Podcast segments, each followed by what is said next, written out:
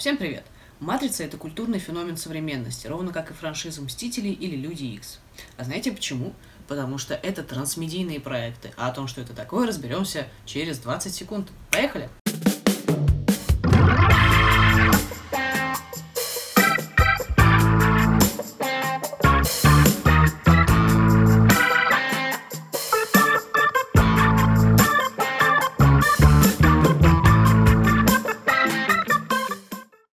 Себе слово «трансмедиа» с учетом приставки и корня подразумевает выход за пределы сознания. Выход за пределы медиа. Как это было опять-таки с «Матрицей». Были фильмы, игры, fan fiction, всевозможная графика, книги и множество всего того, что выросло вокруг самого феномена. Так вот, получается, что феномен трансмедиа подразумевает а, выход за пределы одного медиа, то есть выход за пределы одной медийной платформы и рассказывание истории или разворачивание истории на множестве разных платформ. Помните мультфильм «Покемон»? Первая экранизация, которая вышла, по-моему, в 1999 году, на самом деле превратилась в самый настоящий э, трансмедийный проект. Ведь игра, вышедшая некогда для Game Boy, сегодня для нас выглядит как огромная-огромная вселенная сюжетов, которые включают игры, книги, фильмы, мультфильмы, все возможные фанфикшены и много чего другого. Таким образом, можно сказать, что трансмедиа проекты формируют целую вселенную.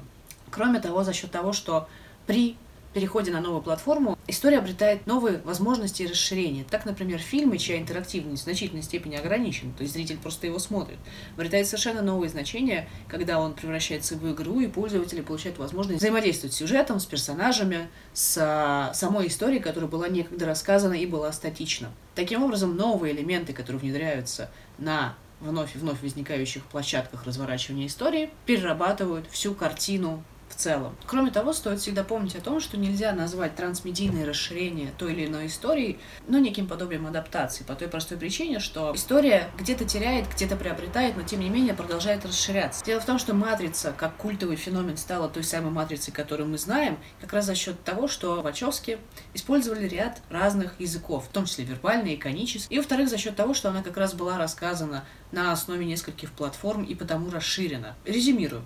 Трансмедиа это феномен сторителлинга, который разворачивается на множестве платформ и таким образом расширяет параметры и элементы изначально заданной истории. На этом все. Я надеюсь, видео вам показалось интересным. Если у вас остались вопросы, обязательно комментируйте внизу. Ставьте лайки, если все понравилось. Подписывайтесь, включайте колокольчик, чтобы узнать о выходе нового видео. До новых встреч. Пока-пока.